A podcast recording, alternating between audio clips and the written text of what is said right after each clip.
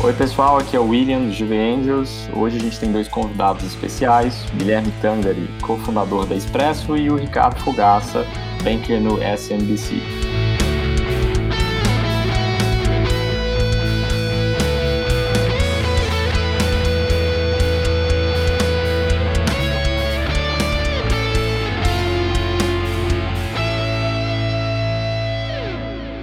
Oi, Guilherme, tudo bem? É super legal ter você aqui no nosso programa, no meu primeiro cheque. A ideia desse programa foi trazer, desde o início, histórias de founders que captaram investimento, compartilhar os aprendizados, compartilhar a perspectiva dos investidores líderes sobre os investimentos e compartilhar esse conhecimento para o ecossistema. Eu queria que você se apresentasse, Guilherme, contasse um pouco para a gente o que, que é a Expresso qual que é o problema que vocês resolvem? Por que agora? Legal, vamos lá. Pessoal, tudo bem? É, William, Ricardo, primeiro gostaria de agradecer pelo convite. Bom, espero que eu consiga ajudar um pouquinho aí. E falando um pouquinho primeiro sobre a empresa, né? O Expresso ele é uma plataforma que automatiza processos de reembolso de despesas, né? Então, aquele famoso papelzinho que você tem que pegar quando você vai viajar pela empresa, né? Cupom de alimentação, cupomzinho do táxi, o print do seu Uber, para poder pedir reembolso e depois fazer gastar horas ali fazendo um relatório em Excel e tudo, a gente elimina esse processo e coloca um processo muito mais automatizado, muito mais simples, onde o funcionário lá na ponta consegue tirar a foto do comprovante, consegue fechar seu relatório e a empresa consegue fazer auditoria e aprovação de uma maneira muito mais fácil, muito mais segura certo? Uh, falando um pouquinho sobre mim, eu sou um founder técnico, eu sou aqui de Uberlândia, eu sou formado em engenharia elétrica e fiz mestrado em ciência da computação, então minha carreira inteira é, foi em cima de desenvolvimento e tecnologia, né, em cima de inteligência artificial, que eu, que eu me especializei no mestrado, e comecei então a trabalhar ali no, no meio da faculdade, quando eu tinha ali perto dos meus 18, 19 anos, e já na área de desenvolvimento, desenvolvimento web, quando nem existia o termo startup direito rolando por aqui, né? Eu já eu fui convidado para participar de uma spin-off de um grande grupo aqui, então eu era CTO sem saber, na verdade. É, fiquei cinco anos co-empreendendo ali nessa spin-off. Foi quando eu comecei a ter o primeiro contato ali com esse termo de startup, né? A gente teve a oportunidade de levar essa empresa para exibir no TechCrunch Disrupt em 2014, que é o maior evento de startups do mundo. Então eu fiquei fascinado por isso. Eu via lá os pitches acontecendo, nem sabia o que era um pitch, né? Então vi os pitches acontecendo, via as rodadas com os investidores. E aí eu voltei para cá já com essa ideia na cabeça. E logo mais eu saí, montei minha primeira empresa que não era uma startup, era uma fábrica de software, então era um, um lifestyle, digamos assim, né? Gente tinha um, um aplicativo B2B que era um drinking game, na verdade. Então, foi a primeira vez que eu experimentei tração. Era um aplicativo que tinha tradução para inglês, espanhol, mais de 500 mil downloads. Então, foi a primeira vez que eu experimentei é, centenas, milhares de pessoas usando sua ferramenta ao mesmo tempo, só que ainda não era uma startup, era um lifestyle. Eu não precisava estar ali todo dia batalhando, né, pelo pão de cada dia. Então, é, acabei deixando de lado e foi aí que surgiu o Expresso quando quase cinco anos atrás, né, quando eu saí dessa empresa e comecei a empreender full time no Expresso. Então essa é um pouquinho da minha história. Guilherme, é, quando a gente conheceu o Expresso, a empresa estava num estágio bem inicial e, de fato, a dor, né, ela foi bem facilmente entendida, porque é uma dor de cabeça e um pé no saco ter que guardar todos os comprovantes, depois fazer o controle, etc, etc. Quão grande é essa dor quão grande é essa indústria que você está inserido hoje? Fala para gente um pouco. Ah, legal. É, realmente é o que você falou, né? É muito fácil de explicar a dor para quem já teve que viver isso. Então, eu falo que isso, na verdade, é o lado bom e o ruim do Expresso. É imenso, né, nosso mercado, porque hoje, no nosso caso, na nossa base de clientes, a gente tem startups a, a grandes indústrias, a empresas entre as 500 maiores do Brasil. A gente tem empresas de logística, empresas de varejo. Então, todo tipo de nos macro segmentos do país é, é possível você identificar essa dor, identificar essa necessidade. Então, e ela acaba escalando também, né? Uma pequena empresa, a dor ela não é tão grande, mas mesmo assim você poderia estar dedicado a fazer uma outra coisa que não fosse guardar papel ou ficar conferindo notinha por notinha. Em uma grande empresa, a gente já está falando de milhares de pessoas ali, e aí vem problemas como fraude, problemas como ineficiência é, em processo de auditoria. Então, assim, ela espalha em todos os segmentos, em todos os portes de empresa. Isso é bom, por um lado, que a gente tem um puta do mercado, e é ruim porque a gente eventualmente tem que focar para conseguir crescer. Mas assim, a dor ela existe, existe há anos, né? existe há muito tempo. É muito comum a gente conversar com pessoas da empresa que não sabem que tem uma forma diferente de fazer. Né? Não, a gente faz desse jeito, faz no papel, guarda papel, faz no Excel, porque não tem outra forma de fazer, porque sempre foi assim. Né? E a gente chega mostrando que não precisa mais ser assim, que tem sim uma forma mais segura, mais eficiente, que todo mundo sai ganhando no final ali, sabe? Legal. E uma coisa interessante quando a gente analisava a empresa é que a Expresso não está no eixo Rio-São Paulo, digamos assim, ela está no ecossistema de Uberlândia, né? Conta pra gente um pouco como que é estar tá um pouco afastado de uma grande cidade, atendendo clientes no Brasil inteiro, e também como que é o ecossistema em Uberlândia. Ah, legal, vamos lá.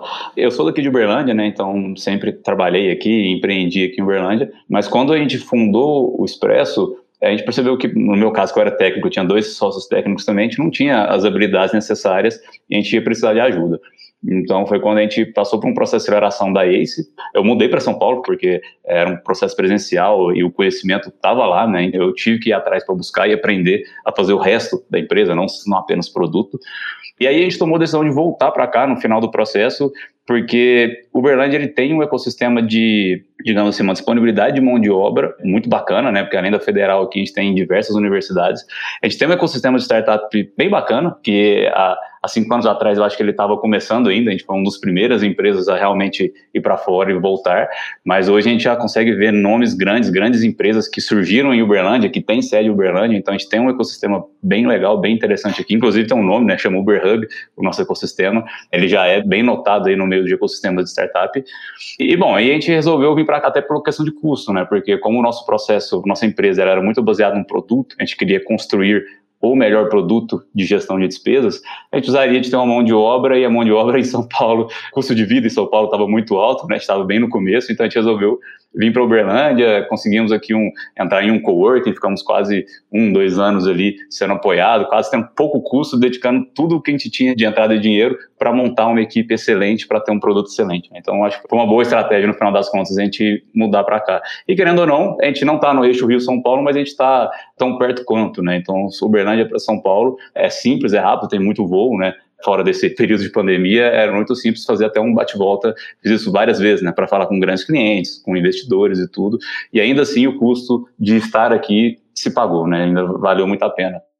Guilherme, legal esse ponto que você trouxe, aproveitando o gancho, a gente está gravando esse episódio aqui no dia 8 de outubro, a pandemia que assola o mundo está dando sinais de desaceleração, a gente começou agora a ver uma discussão muito grande sobre trabalho remoto, e a reorganização das forças de trabalho ao redor do mundo. Que dica que você daria para empreendedores que hoje podem usar isso de forma estratégica, né? Estão nas grandes cidades e poderiam migrar para o interior, tanto pensando em redução de custos, mas estratégia para atrair talentos e tudo mais. Eu acho que agora, na verdade, os empreendedores vão começar a ter mais incentivo para fazer o que a gente fez, né? Que é ficar mais perto de casa, economizar, né? Com a força de trabalho, deixando as pessoas onde elas estão, né? A gente veio para Uberlândia, mas a gente sabia que também não ia conseguir montar o time 100% aqui. Né? Então, a gente sabia que a gente ia precisar de pessoas fora, e ainda mais quando a gente fala de força de, de trabalho de tecnologia, desenvolvimento, né? Ninguém está podendo dar muito luxo de escolher. Então, a gente já tinha pessoas que trabalhavam fora, em Goiânia, em Caldas, que é entre Goiânia e Uberlândia também aqui, e a gente adotou o modelo. Na verdade, a dica que eu dou é aceita que dói menos. Né? Já, já mudou o modelo, já mudou o paradigma. Então, como que a gente consegue extrair isso melhor? Então, durante a pandemia mesmo, a gente fez algumas contratações e a gente contratou pessoas do Rio de Janeiro, mais pessoas, pessoas de Goiânia, né? Tem quase uma segunda sede em Goiânia, tantas pessoas que tem.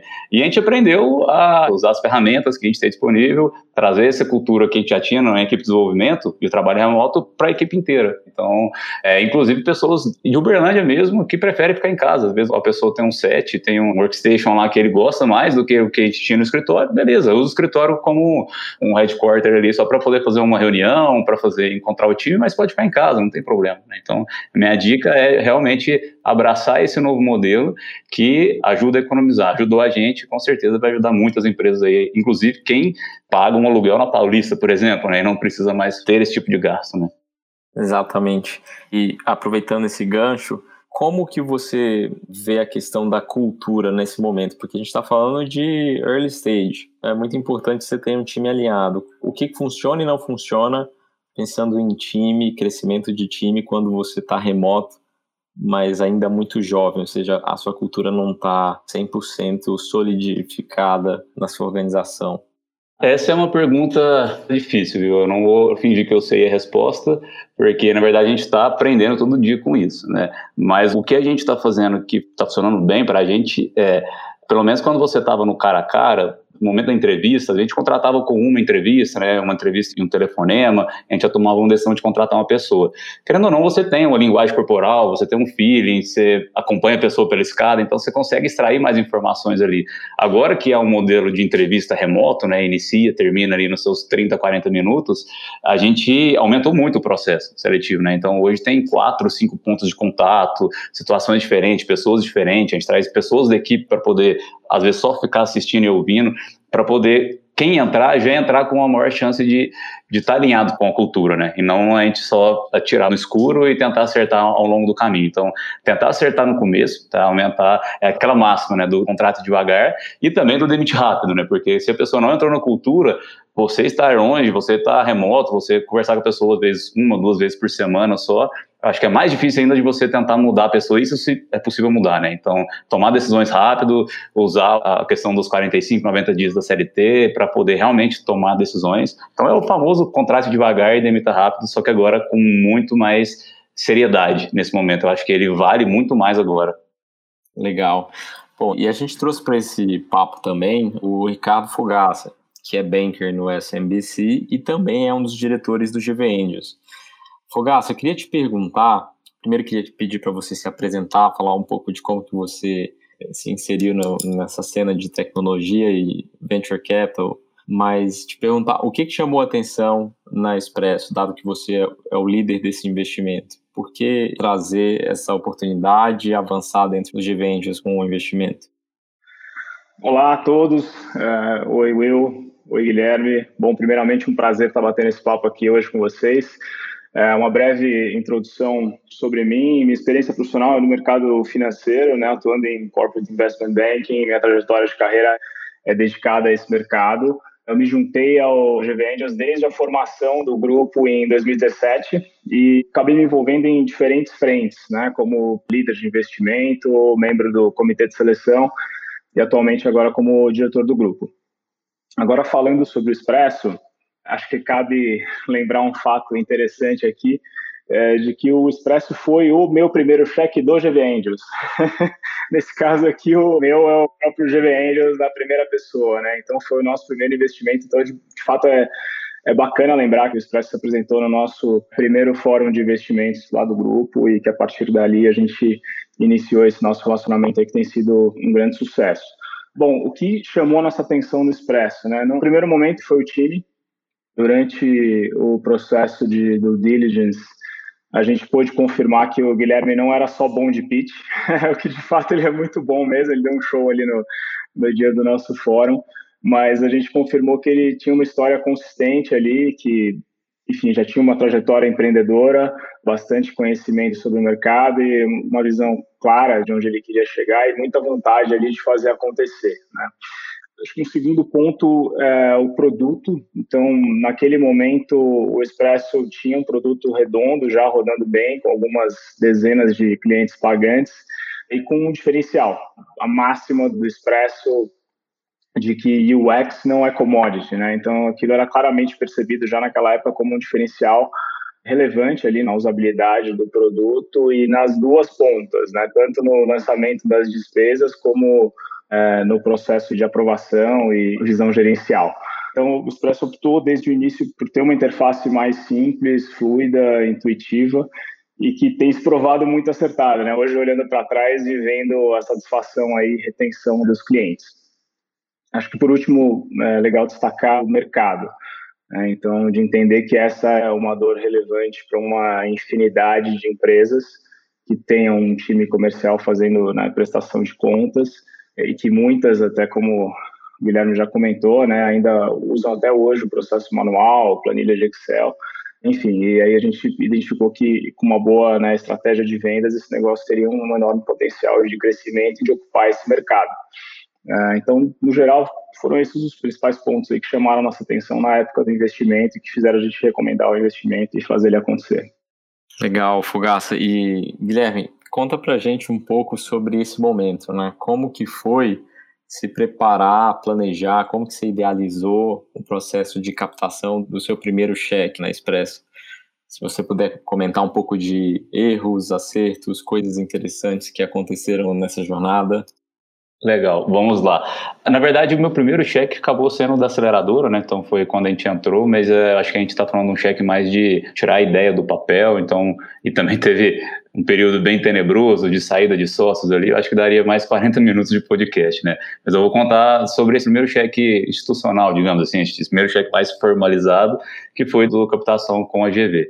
Então a gente tinha acabado de sair do processo de aceleração, então a gente estava ali chegando nos nossos 25, 30 clientes, né? Primeiros clientes, assim, então tinha muito cliente ainda que nem pagava, era bem validando, no começo mesmo da, da empresa, né? Validando a ferramenta.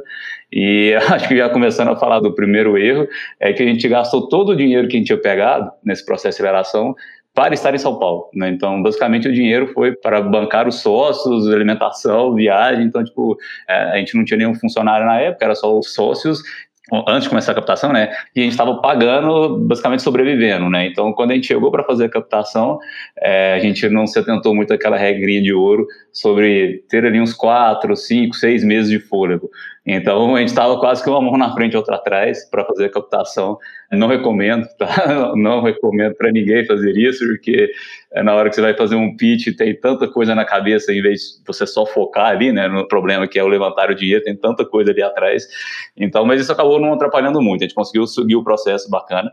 Na verdade, o Ricardo comentou que foi o primeiro cheque dele. Acho que foi, se eu não me engano, a gente foi o primeiro investido da GV, né? Acho que estava acabando de criar a GV, tinha tido um fórum que acho que era um fórum mais de experimentação, algumas empresas ali fazendo, só fazendo um pitch para poder ver como é que era. Eu acho que eu fui no primeiro fórum oficial, né? Que tinha, a gente apresentava o pitch, o pessoal levantava a mão, era quase como um, um The Voice ali de empreendedorismo, era, foi legal pra caramba.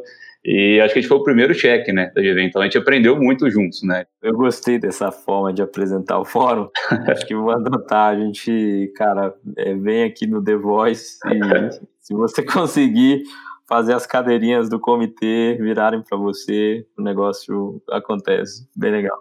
Foi antes do Shark Tank rolar aqui no Brasil, né? Então já tava, já tinha aquele momento. É, eu acho legal, eu achei bem bacana, né? Eu gosto muito daquele momento.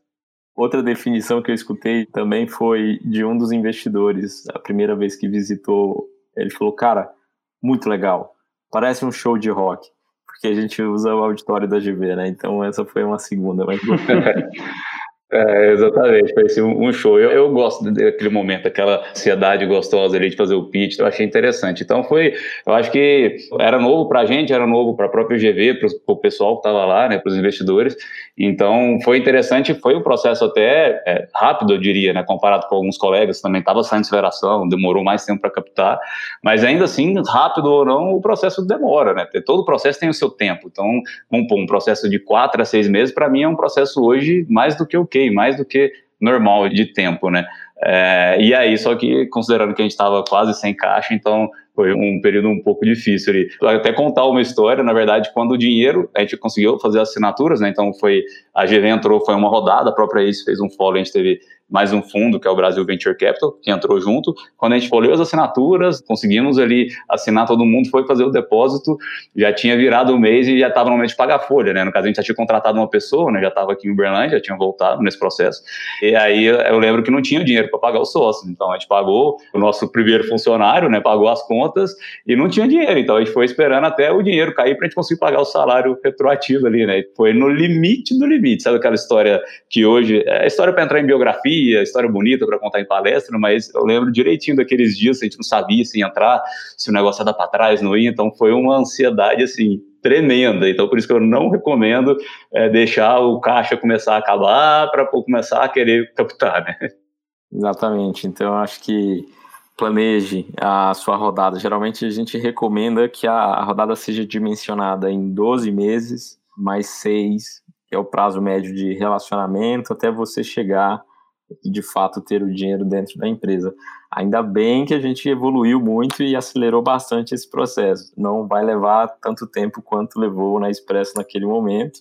É, relativamente foi até rápido frente ao que outros players, mas a gente tem esse objetivo de levar todo o processo em 45 dias. Né? Apresentação, diligência, negociação de contrato, aporte.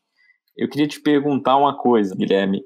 Se hoje você estivesse captando o seu primeiro cheque novamente, o que, que você teria feito de diferente? Tudo. é brincadeira, né? Mas... Não pode falar que não ia captar com dividendos. Aí pronto.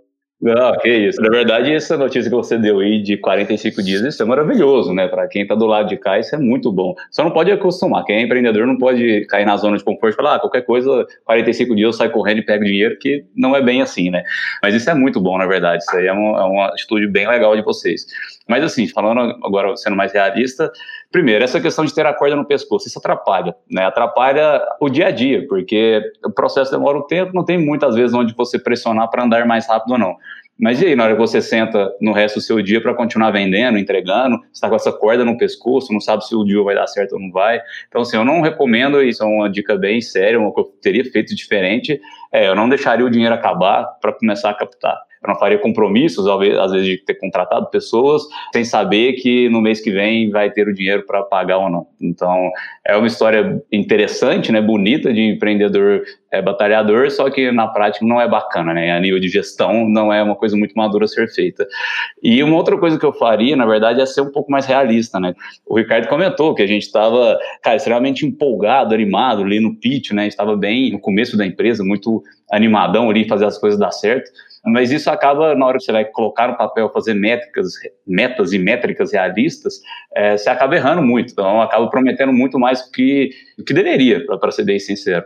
Então, no nosso caso, o Ricardo deve comentar. A gente falava de metas que a gente está conseguindo bater hoje, né? A gente falava que a gente ia bater isso no final do ano, em um ano. Então, eu ainda estava acostumando com o modelo de venda B2B, vender para empresas maiores, e achava que eu ia tracionar igual tracionava no aplicativo B2C, né? Ter 500 mil, 2 mil clientes, que era uma coisa do dia para a noite. Não é. Então, eu teria sido muito mais pé no chão, ter feito um planejamento financeiro, uma projeção financeira muito mais realista, porque aquela história de empreendedor que fica rico no Excel, isso acaba de uma hora, mesmo que você saiba que isso é uma pegadinha, você, uma hora ou outra você cai. Então, eu tentaria não cair nela novamente, né, na verdade. Eu acho que é mais esses dois pontos. Isso é legal. É, Fogaça, queria aproveitar esse gancho e te perguntar dado que você hoje é o líder do investimento da Expresso e você foi um dos precursores aqui em termos de governança e boas práticas de report foram definidos aqui no GV. Queria entender do seu lado como que você vê a ideia de ter um conselho participativo, um conselho consultivo que possa ajudar a empresa a crescer mas também entender até que ponto é demais, né? Até que ponto começa a atrapalhar, você começa a ser muito demandante do empreendedor e tira ali o, a energia que ele teria para estar tá tocando o dia a dia. Conta para a gente um pouco dessa experiência, do que, que você acha, e o, o Guilherme vai complementar na opinião dele. Legal. Não, hoje na, na cadeira de investidor e vendo diferentes uh, conselhos e acompanhamentos pós-investimento, Acho que é legal recomendar aqui para parte da nossa audiência, né, que são os empreendedores que estão captando suas primeiras rodadas, para que estabeleçam uma governança né, com reportes de investimento regulares, que constituam esse conselho consultivo com reuniões periódicas e que, se possível, tragam um empreendedor para a composição desse conselho, né? Como o Guilherme comentou, que a gente teve a participação do Tiago, é, isso, enfim, agrega muito, tem um potencial incrível de agregar bastante valor para as discussões. É, e, claro, usem os seus conselhos, né? Então, gastem o tempo das reuniões para discutir os principais desafios e as dores de crescimento e também usar para alavancar em cima da rede de relacionamentos dos seus investidores, né? No caso aqui do GV Angels, apesar de o investidor líder ser o responsável de fazer essa interface com o, o empreendedor, a gente tem uma rede com centenas de associados, né, que podem de alguma forma também ajudar nas nossas investidas. E sobre o ponto que você colocou, né, dessa uh, esse sweet spot aí entre ser muito demandante ou conseguir participar de uma forma que seja mais assertiva, acho que essa periodicidade que a gente estabeleceu aqui dos três meses ela tem funcionado bem. É óbvio que a gente não precisa é, se ater aí aos, a, às reuniões, é, às datas das reuniões, a gente tem interações ao longo dos intervalos entre cada reunião, mas acho que para a reunião do conselho esses três meses tem funcionado bem aí para gente. E aproveitando, Fugaça, se você puder comentar, a gente tem uma prática hoje onde cada deal tem um representante e esse representante é quem vira o ponto de contato com os demais investidores que seguiram a rodada. Para isso a gente monta essa estrutura. Você pode comentar como que a gente faz e como que isso ajuda o, o empreendedor? Quando a gente fala de um grupo de investimento de investidores anjo, são né, diferentes pessoas físicas que estão entrando e compondo né, aquele cheque. Isso poderia ser um caos na vida do empreendedor se a gente não tivesse isso formatado de uma forma organizada, tal como a gente faz. Né? Então a gente tem essa figura do investidor líder, é, que é quem faz a interlocução com o empreendedor e, como eu falei, faz a interface. Né? Então é claro que a ideia é que o empreendedor possa ter acesso aos seus investidores, né? Mas não, isso não significa que cada um dos investidores vai estar acionando o empreendedor diretamente. Nada mais é do que fazer isso de uma forma organizada é, e que fique boa para os dois lados e que a gente não, como eu falei, não crie um caos ali no dia a dia do, do empreendedor. Mas isso tem é um formato que tem funcionado muito bem. Então, assim, tanto na comunicação é, no dia a dia e em reuniões de conselho, como até na parte jurídica de representação. Então, a gente trabalha com procurações para assinar os contratos. Então, acho que isso tudo fica de uma forma bem, bem mais limpa, assim, para lado do empreendedor. Isso é legal. E, Guilherme, que que, como que você vê a presença do conselho nos momentos bons, nos momentos ruins? O que, que seria demais, já atrapalha? Bom, uh, ah, para fazer minha contribuição aqui né, sobre a questão do conselho, eu acho que ajuda bastante, na verdade, porque querendo ou não, o empreendedor todo dia ele está com a cabeça dentro da água ali, né? Então, ter um momento que tem pessoas de fora ó, que, querendo ou não, vão acompanhando e sabe, em linhas gerais, como que está andando a empresa, o, o business, é importante para poder parar e, e, tirar a cabeça da operação e começar a falar um pouco de estratégia, né? Então, eu acho super importante, né, ter esse conselho, é um conselho consultivo, no nosso caso, a gente ainda convidou, a gente tem um, um representante né, de cada casa ali de investimento e ainda convidou um empreendedor, um empreendedor de uma empresa mais madura que a nossa, então isso é legal porque às vezes ele ajuda a traduzir né, a conversa de um lado para o outro, então eu acho que isso que é, ajuda legal. E o que eu acho interessante no nosso caso é a periodicidade, né? a gente não colocou algo tão próximo, porque, querendo ou não, um mês em startup acontece muita coisa e também não acontece, né? Então, às vezes não tem tanta novidade assim, e aquelas duas horas da reunião era melhor aplicado trabalhando. Então, no nosso caso, a gente conversou e sugeriu com o pessoal de fazer uma reunião trimestral com atualizações mensais. Então todo mundo sabe o que está acontecendo todo mês, todo mundo tem a liberdade para poder vir falar comigo e tudo, só que ainda é, às vezes até raro de acontecer, porque é muito transparente como é que está o andamento da empresa, mas trimestralmente a gente para para ter uma grande reunião, um grande momento ali de olhar para a estratégia, olhar o que aconteceu, o que a gente está planejando para o próximo quarter.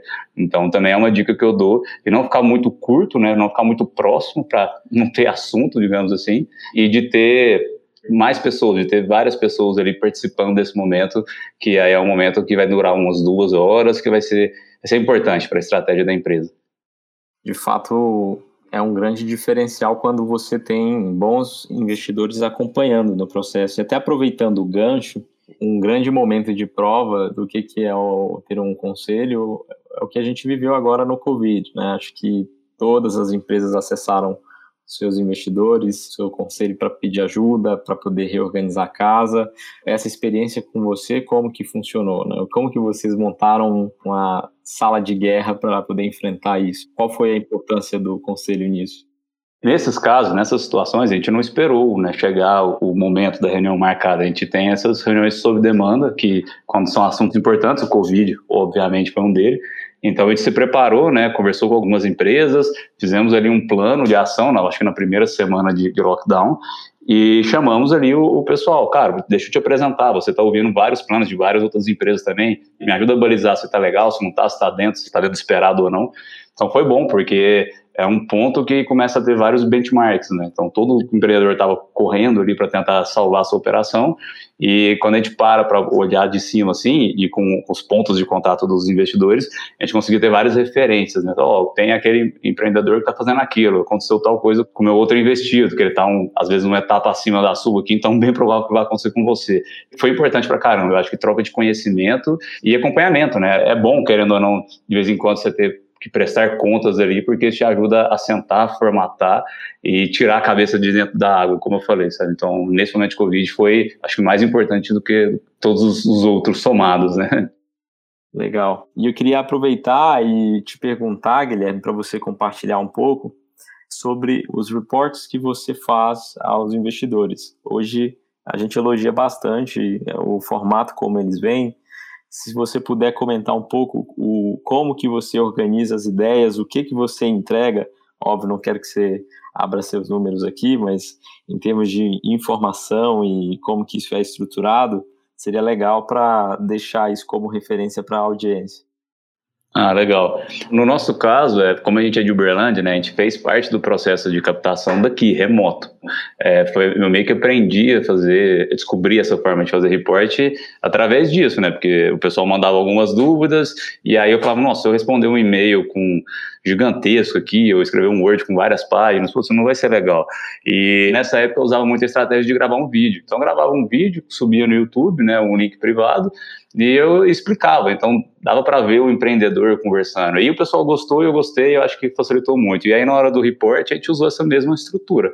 Então hoje eu faço um one page, eu pego os principais KPIs de uma coluna, uma paginazinha ali no PDF, e os principais highlights, o que aconteceu no mês. Então, puta, batemos a meta de vendas, batemos, um, contratamos algumas pessoas-chave, tivemos um evento, então coloco foto, eu aproveito, só que assim, tem que caber em uma página, que é a premissa principal. Então, todas as informações daquele mês em uma página, com os KPIs, né, tudo estruturado do lado, e eu gravo um vídeo comentando esse PDF, esse, essa uma página. Então, é um vídeo que não passa de cinco minutos, né, gravo o vídeo em direto ali do aplicativo do YouTube, coloco o celular gravando, não tem edição, não tem nada, eu gravo assim, ô, pessoal, deixa eu comentar aqui, deixa eu abrir o report, vamos lendo ele junto. Então, é, é uma coisa bem informal, mas você tem a perspectiva do empreendedor, né, no meu caso aqui, perspectiva do CEO, contando o que, que aconteceu, né, se isso foi bom, se não foi, o que espera ali para frente e tal. Então, é, o pessoal gosta, é, a gente manteve isso, né, Folgaça? A gente criou isso como um teste aí nos primeiros dois, três reports, já estamos anos fazendo dessa forma. E isso é bom, isso é um material e é legal até que vai criando um histórico, né? Então hoje, ah, eu acho que o jeito mais fácil de eu saber puta, como é que eu estava dois anos atrás, né? É, inclusive em, sentimento, em sensação, eu abro meu report, assisto meu vídeo, está tudo guardado, tá um histórico. Então eu acho que é um jeito, não me toma, sei lá, vai 20, 30 minutos para fazer esse report mensal. Então é muito menos do que eu ter que pegar um avião e fazer uma reunião, por exemplo, em São Paulo, ou gastar duas horas fazendo uma call é, densa, né, digamos assim, de reunião de conselho. Então a gente guarda as reuniões de conselho, né, levanta os problemas, guarda para o momento do trimestre, mas mês a mês eu vou passando esse reporte, assim, eu acho que ajuda, né, os investidores a saber como é que está andando a empresa. Muito legal, a gente gosta bastante do formato. E bom, vamos para o nosso ping-pong agora, né? Eu queria te perguntar agora, Guilherme, o que que você está lendo? Bom, eu tô, eu acho que vai ficar bem explicado quando eu falar do meu último livro. Eu, eu tenho um problema que eu leio várias coisas ao mesmo tempo, né? Então eu tô lendo quatro livros, sempre um de negócios, né? Mas aí eu gosto de ler outras coisas também para tirar um pouco minha cabeça às vezes do mundo de negócios. Então, falando do pessoal primeiro, eu tô lendo um que chama ouvindo, na verdade, eu aprendi a ouvir livros, eu acho isso fantástico. Eu estou ouvindo o Dilema do Onívoro, que é uma questão mais de alimentação consciente, assim. Estou é, lendo, estudando dois livros de teoria musical, que eu gosto bastante, né? Eu, eu gosto de praticar a música, então estava estudando dois ao mesmo tempo. E eu estou lendo o último que chama Essencialismo, que é justamente para me ajudar a parar de ficar desfocando tanto. Quem sabe no futuro começar a ler um livro por vez. Né? Então, é, que é, esse eu estou no começo, só que já, tá, já achei bem bacana. Isso é o que eu estou lendo nesse exato momento. Legal, Guilherme. E uma ferramenta de trabalho que para você hoje é indispensável? Bom, a gente, ainda mais nesse momento de pandemia, né, que a gente teve que se adaptar ao modelo remoto, primeiro o Slack, eu acho que o Slack é indispensável para a gente, é, mas a gente também tem várias ferramentas que todo mundo concentra o trabalho e a gente consegue acompanhar, né, então a gente usa o Monday para gestão de tarefas, a gente usa o Airtable para gestão de, de assinaturas, de conteúdos. A gente usa o Slide para gestão de conhecimento, a gente usa bastante ferramenta aqui, mas se tivesse que indicar a primeira, acho que o principal é o Slack e acho que o Monday também, onde está todas as tarefas do time ali. Legal, acho que no meu caso, eu gosto muito de uma empresa que você consegue fazer automação das contas para pedir reembolso, sabe? Que eu acho muito chato. Ah, essa, é, essa é muito boa mesmo. é, cara, ao longo de toda essa trajetória, com certeza deve ter tido uma pessoa um grupo de pessoas que te serviram como inspiração é, para você passar pelos momentos difíceis, para comemorar, para te compartilhar aprendizado. Quem que foi essa pessoa? Uma pessoa Cara, eu acho que eu não, não consigo colocar o nome de uma pessoa, mas eu vou dizer que assim, é, eu gosto muito dos nossos investidores, não é puxando saco, mas é, a gente criou uma proximidade, né, Fogaça? A gente troca o WhatsApp, a gente sai para jantar e para reclamar da vida quando eu vou em São Paulo.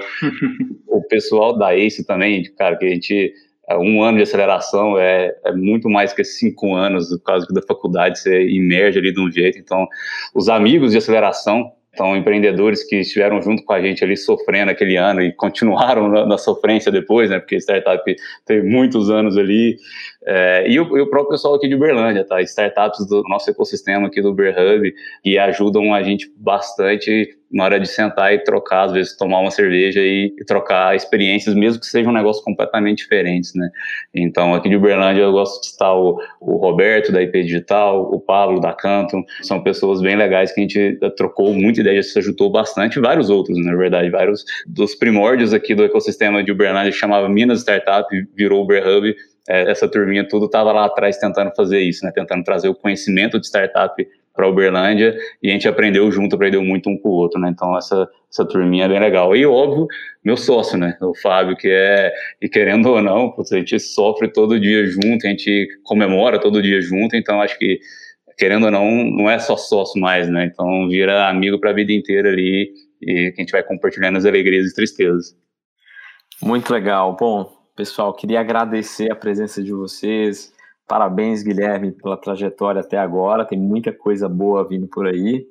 Fogaça, muito obrigado pela presença também. Esse episódio e os próximos vocês encontram em todas as plataformas de streaming e a gente se vê no próximo episódio do meu primeiro cheque. Obrigado. Valeu, até mais. Obrigado, pessoal.